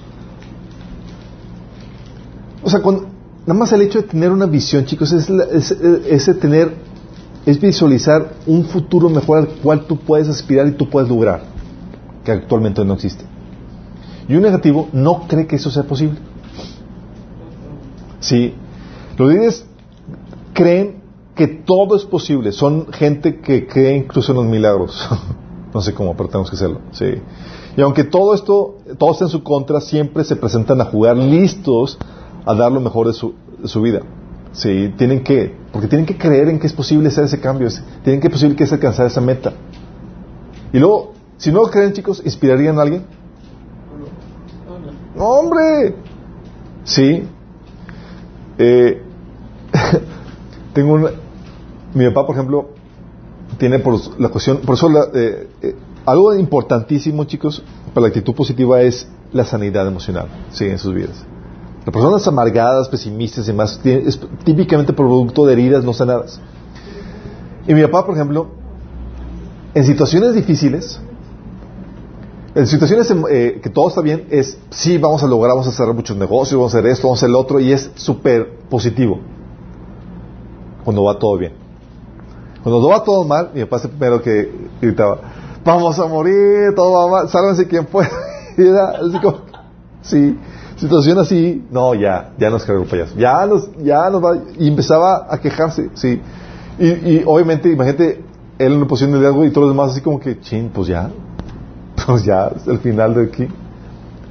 Pero Jesús nos enseñaba a creer aún en situaciones difíciles, sí. Nos daba esperanza. Por ejemplo, nos decía así la cruda realidad, no, nos, no negaba la realidad, chicos. Decía, eh, en este mundo afrontarán aflicciones, pero anímense, yo he vencido al mundo. Les daba esperanza, les daba, era positivo. De hecho, les decía todo lo que iba a suceder, las regaderas y demás, pero decía, les he dicho estas cosas para que en mí hay en paz, es decir, para que estén tranquilos, todo está bajo control. He considerado todas esas problemáticas. Sí, ya la gente, a sus discípulos, esta vez la Biblia enseñaba, para Dios no hay nada imposible. ¿O se acuerdan cuando llegó, cuando Jesús baja del, del, eh, de la montaña de la transfiguración y estaba el paralítico, digo, el, de ataques epilépticos. Y, le dice el padre, Señor, si puedes, lo puedes sanar. ¿Cómo que sí puedo? Así como que, ¿cómo que sí puedo? Dice, para el que cree, todo es posible. Genial, o sea, despertaba, te inspiraba el, sí se puede, sí se puede, nada más, nada más imagínate chicos, qué nivel de, de, de, positivismo tiene Jesús en el sentido de que agarró a 12 discípulos del vulgo sin, preparación ni nada y, dice, ustedes van a transformar el mundo entero. Oye, ¿y cuando le dijo... Sí, cuando le dijo qué? Ahorita lo que estabas diciendo, cuando le dijo, este, he aquí yo he vencido al mundo, él obviamente estaba dando una palabra profética. No, eh, eh, estaba hablando de la realidad de que él había vencido, porque todo lo que estaban haciendo en su contra lo estaba usando para cumplir su propósito. O sea, estaba usando su enemigo. No le estaban ganando ni una. Sí, todo lo está utilizando. Según el otro pasaje, por ejemplo, Caleb y eh, Josué, que Jesús le dijo, Dios le dijo, estos son personas con la actitud correcta, con espíritu correcto. En la situación donde llegan los, los dos espías y dieron el reporte, esos, ellos dos fueron los únicos que vieron las cosas de forma positiva. Todos estaban llorando, ya dieron expresión el, mal reporte, estaban, vamos a regresarnos a Egipto y demás. Y dice ahí, en números 14 del 6 al 9, dice, estaban ahí Josué, hijo de Nun, y Caleb, hijo de Jeboné, los cuales habían participado en la exploración de la tierra. Ambos se rasgaron las vestiduras en señal de duelo y le dijeron a toda la comunidad israelita, la tierra que recorrimos y exploramos es increíblemente buena. Si el Señor se agrada de nosotros, nos hará entrar en ella. Nos va a dar una tierra donde abunda leche y miel, así que no se rebelen contra el Señor, no tengan miedo de la gente que habita en la tierra. Ya son pan comido. No tienen que, no tienen quien los proteja porque el Señor está de parte nuestra, así que no tengan miedo. Los dos únicos positivos en, en todo el campamento y todos los demás. Eso lo vieron ellos en el espíritu porque, porque no hay otra explicación. Esto es que chicos, es tu relación con Dios el que te da esperanza y te levanta el ánimo. Es el que te da visión y Dios te da la visión, pero tienes que creerla. Lo positivo es solamente producto de la fe en la visión que Dios te da de que es posible. la convicción en el espíritu de que sí. va a ser. Fe, la creencia es la certeza de lo que no se ve. Sí, la convicción de que se va a hacer realidad. Y lo que Dios hace, chicos. Dios te da la visión y es tienes ah, cuando lo abrazas, cuando lo crees posible, te da esa, esa, esa actitud positiva. Dios le dijo, van a conquistar la tierra prometida ellos lo creyeron y sabían que era posible y, podía despertar la confianza en la más gente inspirada a otras personas. Si no, sin esa actitud positiva, mm. otra situación, chicos, es que creen, confían en la gente. Déjame equilibrarte con esto porque típico pasaje, ¿no? Que maldito que confía en el, en el hombre, Jeremías, que pasaje que crean esto. Esta confianza, esta creer en la gente, está hablando de una confianza relativa. No estoy hablando de una confianza absoluta que solamente se le debe a Dios. Sí, es una confianza con reservas en sabiendo cómo funciona y cómo entiende el, eh, cómo funciona el ser humano, que te va, va, a fallar, es falible y demás. Pero sin embargo, es una confianza de que sabes que Dios puede hacer cosas maravillosas a través del ser humano. Sí, que es muy diferente. Esa confianza de que Dios puede hacer cosas maravillosas. Sí, Dios está hablando, estamos hablando del, creer en el potencial humano en las manos de Dios. Si una cosa es confiar en la calidad moral de la persona, pero otra es confiar en lo que puede lograrse con su potencial humano. Dios sabía que en su naturaleza moral el ser humano es fallido, pero en la obra pero con la obra de Dios en sus vidas pueden levantarse y mantenerse fieles. En ese sentido, más que creer en la gente, confías en la obra que Dios puede hacer en las personas sin el potencial humano en las manos de Dios. Por otro lado, el potencial humano es capaz de lograr muchas cosas. ¿Se acuerdan Génesis 11.6? Que Jesús dice Dios, cuando vio al hombre, a, toda la multitud trabajando, fíjate las palabras de Dios. Miren, la gente está unida y todos hablan el mismo idioma. Después de esto, nada de lo que se propongan, eh, nada de lo que se propongan hacer les será imposible.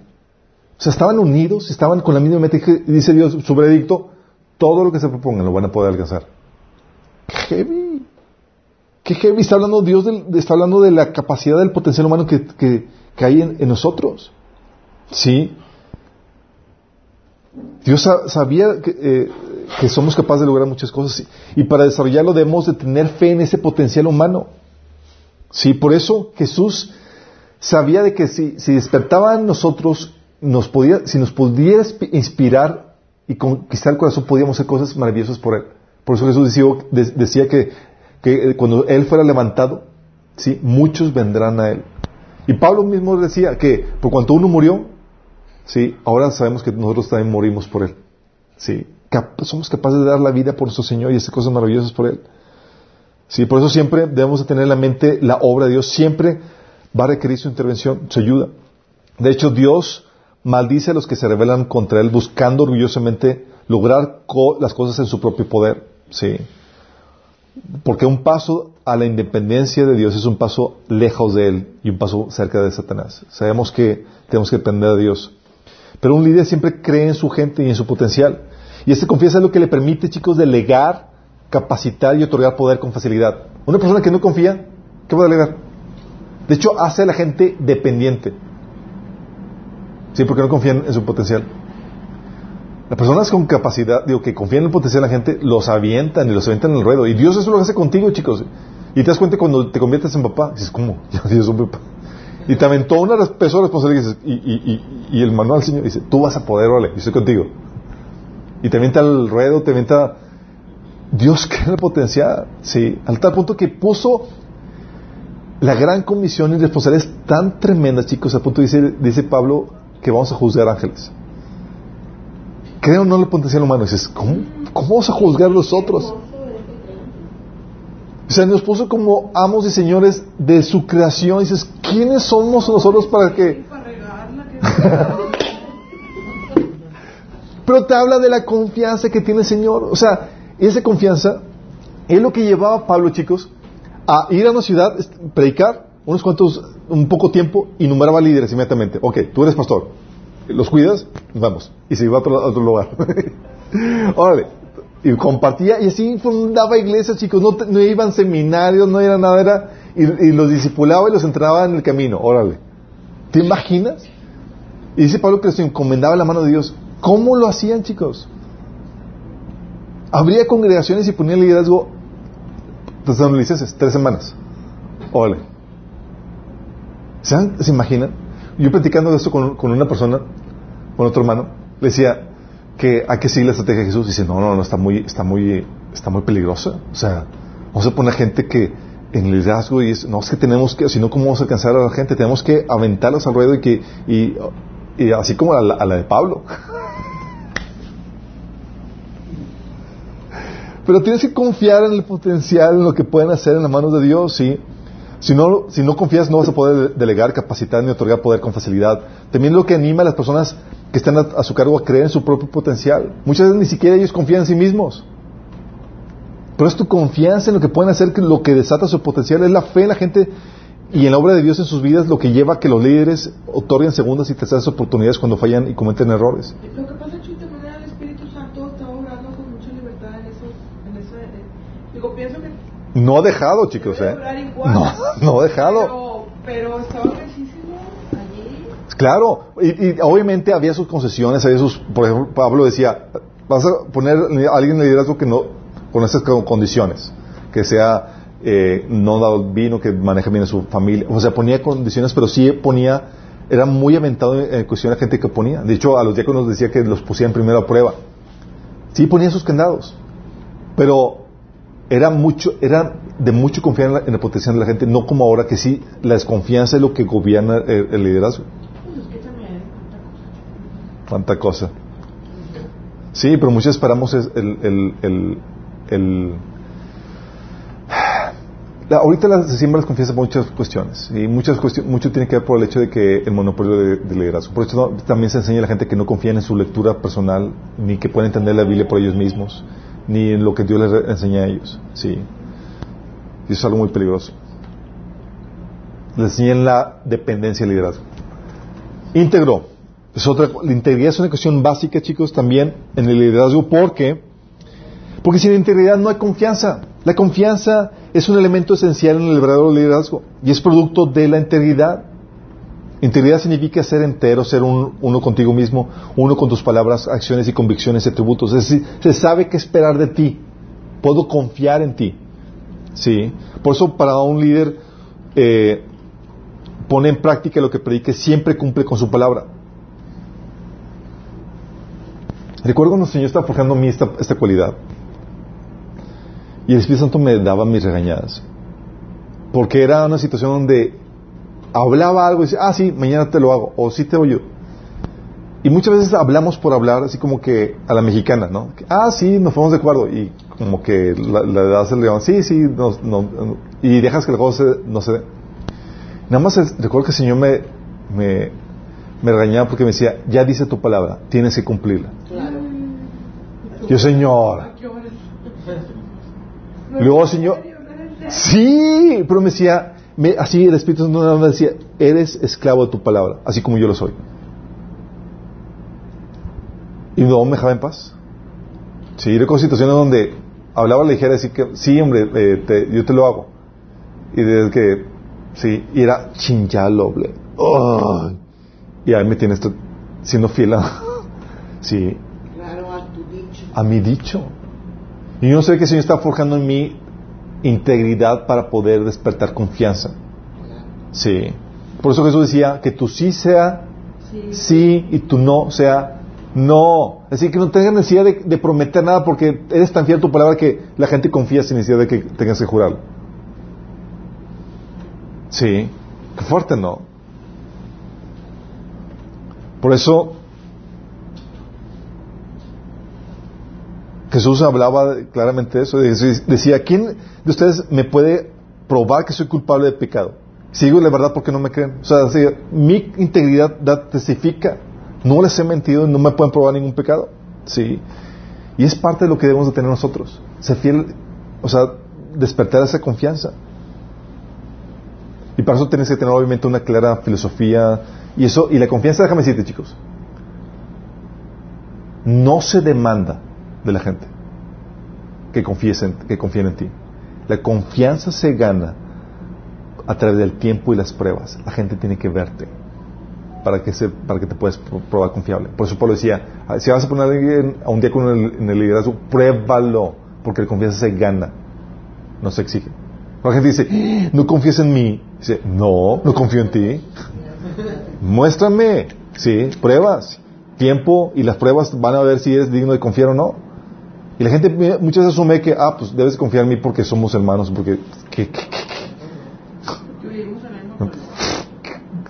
Sí, no se demanda, se gana. Y tú como líder tienes que aprenderte a ganarle confianza a la gente.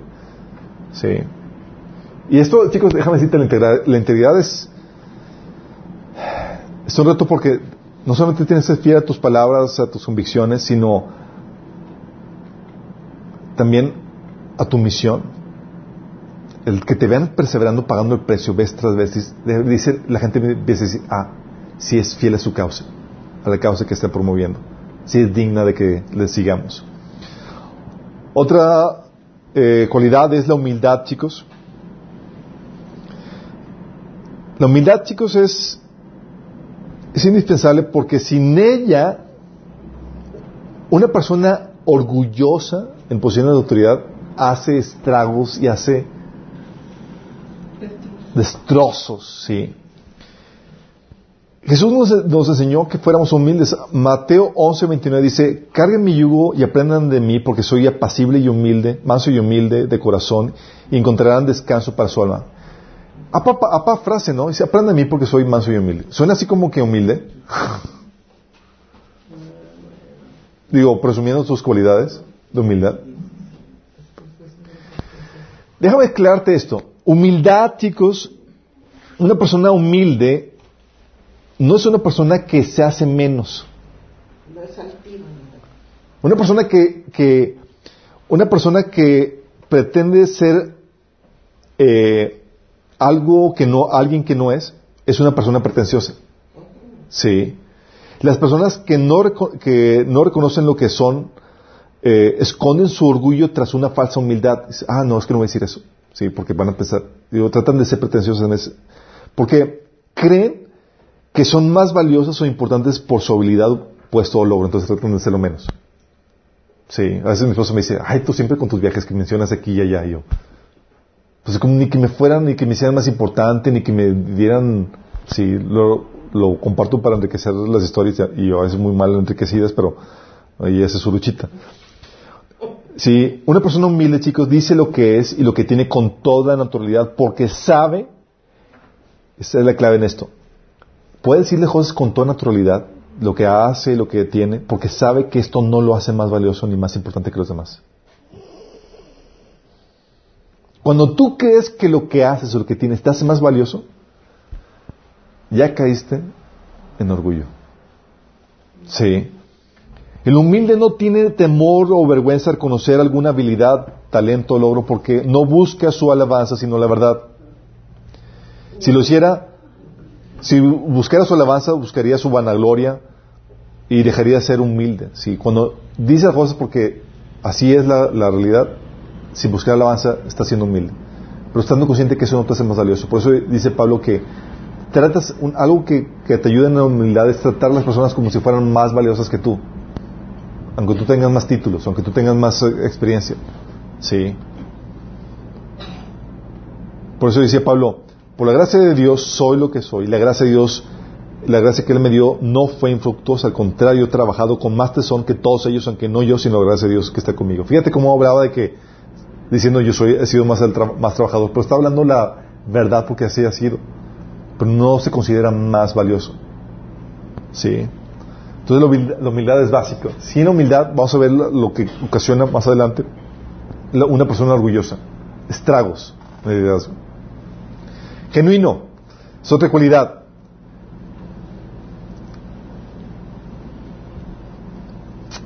¿Qué es genuino, chicos? ¿Qué es, qué es ser genuino? Verdadero. Verdadero. Auténtico. Ser único, no así como que hago y ser algo yo.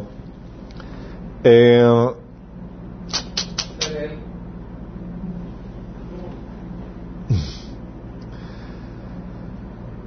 Sí, nada más que, que llegue la pregunta. ¿Se acuerdan digo, Corintios 11.1 que dice Pablo, imiten a mí así como yo imito a Cristo? Si somos llamados a imitar a Pablo y a, Cristo, ¿cómo podrías, imitando a alguien, ser genuino? ¿Cómo podrías, si, va, si, se te llama, si te invita a invitar a alguien, ser genuino? Ya no es genuino. Ya no es genuino. Si imitas a alguien, pues ya no es genuino. Sí. Porque tu esencia no cambia. Tu esencia no cambia. Imítenme a la Carlos. Así como. Así te dicen. lo bueno. Entonces, lo genuino, chicos, es enfocarte en el propósito que Dios te dio para ti. Sí.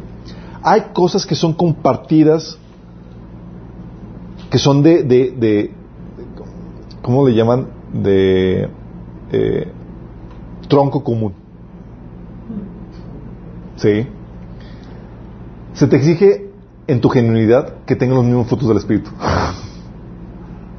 Se te exige en tu genuinidad que tengas el mismo carácter de Cristo, que obedezcas los mismos mandamientos, que muestres los mismos atributos. Pero se te exige unicidad en el sentido de que cumplas tu propósito único, tu llamado distintivo para ti. ¿Me explico? La por eso dice Pablo, por ejemplo, eh, Hebreos 10, dice Jesús, por eso dije, aquí me tienes como el libro dice de mí, he venido Dios a hacer tu voluntad. ¿Dices que dice el Salmo, qué Salmo es el que, eh, Salmos 139, no, que Dios escribió un libro acerca de ti? Ah, Dios escribió un libro para ti solamente. Y cuando quieres ser genuino es cuando te enfocas en el propósito de Dios para tu vida, en la visión que Dios te ha dado a ti, sin preocuparte por lo demás. ¿Sí? Por eso Pablo descubrió su llamado que, ah, pues soy apóstol igual que Pedro. Ah, genial, pero diferente. La visión que Dios me dio a mí es para los gentiles. Por eso decía en Gálatas 2.8, el mismo Dios que facultó a Pedro como apóstol de los judíos, me facultó también a mí como apóstol de los gentiles. Misma función, pero diferente visión. Sí. Una persona genuina no está buscando ser diferente o genuino, chicos. Tienes que entender eso, sino ser ella misma. Y si en esta expresión individual hay componentes compartidos con otras personas, no importa. Sí, lo importante es que esté llevando a cabo la expresión individual de cuál es el propósito de Dios. Sí. Pero para eso obviamente requieres amor propio y no comprarte. Sí. Valorar la contribución que Dios te ha dado. 18. Líderes seguros, chicos. ¿Sabes cuántas cosas, cuántas veces logré algo que tiene que batallan los jóvenes, los adolescentes es con la seguridad. Obviamente sin experiencia, apenas forjando sus convicciones y demás, decimos cosas que nomás no estamos muy seguros, sí. Y recuerdo cuando compartí el evangelio ah, con los, con los chavos, yo manejaba y compartía el evangelio como si fuera una realidad tan contundente, tan clara, que decía, ¿cómo? ¿No sabes esto? Y yo decía, no, es que esto no es así. Y yo, ¿cómo crees eso? Que no sabes a qué decir yo, aquello, el otro. Y les, y les da, y ellos, ah, no, no sabía. Sí. Y yo tampoco sabía muy bien, pero lo decía con mucha seguridad.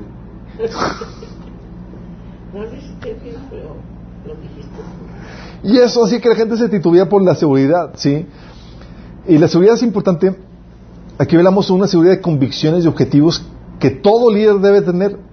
Y gran parte de la influencia que tienen los líderes es producto de la seguridad de lo que creen y de lo que quieren. Sí. Lo cual convence al resto a unirse a su causa, porque está tan seguro que vale la pena que los demás también se vuelven convencidos por su convicción. Sí. Entonces lo convence al resto a unirse a su causa, o por lo menos a titubear si no comparten su misma opinión. Por lo tan seguro que están. Sí. La seguridad de convicciones y objetivos es básica en el liderazgo porque la gente no está dispuesta a seguir o cooperar con alguien que no está seguro de lo que cree o a dónde va o de si va a funcionar lo que quiere hacer. Así como que te imaginas, vamos para allá, bueno, no estoy seguro si va a funcionar y tienes que mostrar una certeza, una seguridad. ¿Se acuerdan como, como Moisés cuando estaba en el, en la, enfrente del Mar Rojo y llegan el ejército y dice Moisés una palabra. Ven a esos ejércitos que vienen ahí. Hoy, va a ser el último día que lo ven, Dios lo va a desaparecer. Luego se va detrás, de, después de decir eso, se va detrás de un arbusto y dice, Señor, ¿viste lo que dije?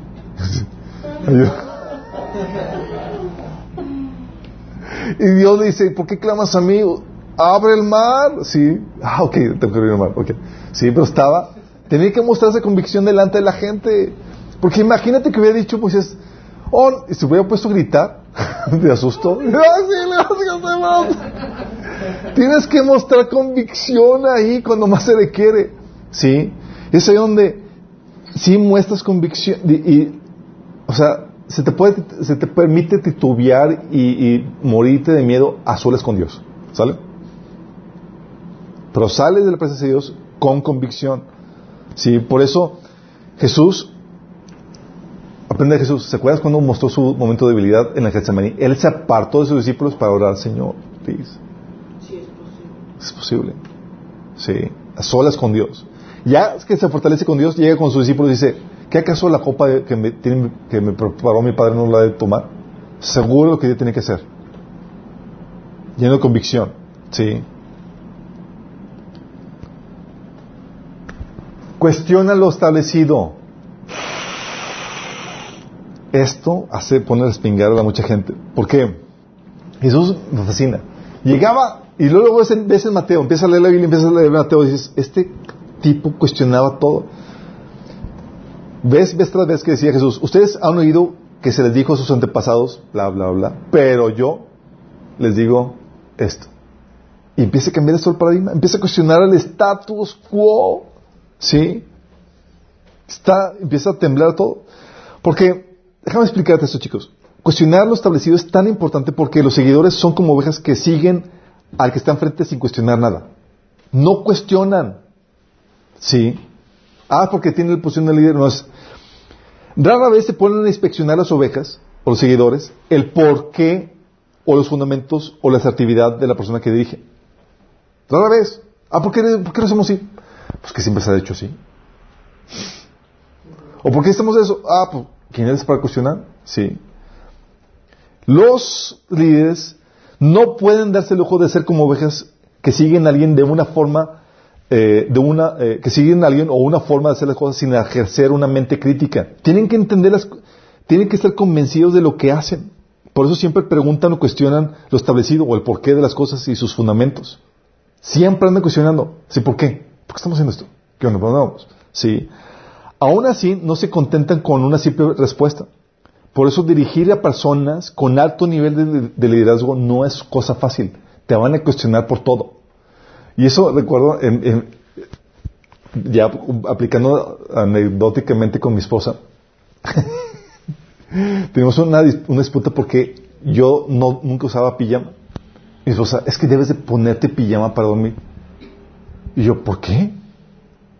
Porque así es. Pero ¿cómo no puede ser? Y era discusión porque, ah, qué terco eres, debes de ponerte pijama. Yo, no. Explícame la lógica detrás de eso. Tú siempre cuestionando todo. Yo, pues, es que te- tengo que hacer, tengo que saber cuál es la razón. No puedo seguir nada más porque me dices. Sí. Me decía, es que es por comodidad. Estoy cómodo, sí. Pues porque yo me dormía con ropa si llegaba y... órale. Así ensillado. Exacto. El traje. Dice, por lo menos quítate el cinturón. El cinturón se me hace cómodo. Sí. Los zapatos también. Las fotos se les quitaba. Entonces esposa le desesperaba porque, o sea, tú siempre argumentando yo, es que eh, un líder tiene que buscar la razón, o no puedo seguir nada más porque me lo dicen, es por convicción. Sí.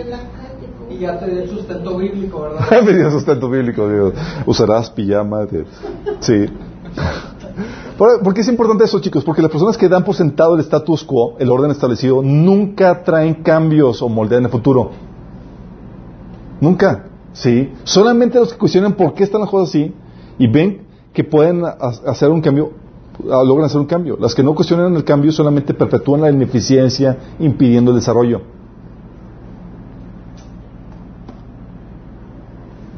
¿Cómo hasta cuántos faltan? Le faltan dos más.